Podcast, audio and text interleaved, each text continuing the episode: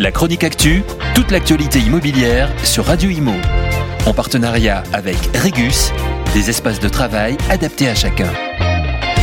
Les prix des biens immobiliers reculent et ce dans les plus grandes villes de France, une conséquence du resserrement des taux d'usure et de la remontée des crédits IMO, observés par Meilleur Agent dans une récente étude publiée par nos confrères des échos.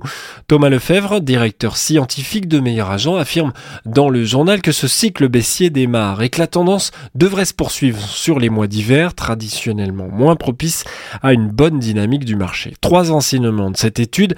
Déjà le marché parisien qui ne reflète pas la réalité, car si la affiche 10 346 euros le mètre carré au 1er novembre, il semble, selon Meilleur Agent, que beaucoup de vendeurs soient dans une attente du bien vendre, c'est-à-dire de trouver le bon acheteur au bon prix, celui qu'ils espèrent, sauf que les prix baissent et que les acheteurs vont attendre un prix qu'ils n'auront en ce moment. Ainsi, les prix dans la capitale vont continuer de chuter car les vendeurs se font de plus en plus rares et les vendeurs vont donc devoir revoir à la baisse le prix de leurs biens immobiliers. Deuxième point intéressant, les deux grandes villes qui sortent du lot, ce sont Marseille plus 10,5% sur un an et Montpellier plus 10,2% sur un an. Deux villes qui renaissent d'une époque beaucoup moins attractive.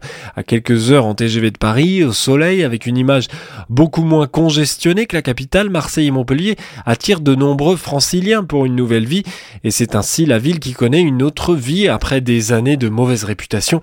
Il semble que la deuxième commune la plus peuplée de France devienne aussi l'une des plus attirantes. Selon Meilleur Agent, on assiste là à un rattrapage dû à des prix encore accessibles dans ces métropoles où malgré les dernières hausses, le mètre carré demeure Enfin, terminons par regarder les délais de vente qui s'allongent dans ces grandes villes où les prix baissent, moins d'acheteurs et ils sont de plus en plus regardants sur les biens.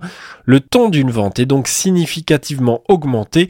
De 40 jours en 2019 en moyenne à Paris, la capitale affiche aujourd'hui 69 jours de délai pour une vente. Bref, les grandes villes se font de moins en moins chères, de moins en moins demandées et la tendance risque de durer. La chronique actu, toute l'actualité immobilière sur Radio Imo. En partenariat avec Regus, des espaces de travail adaptés à chacun.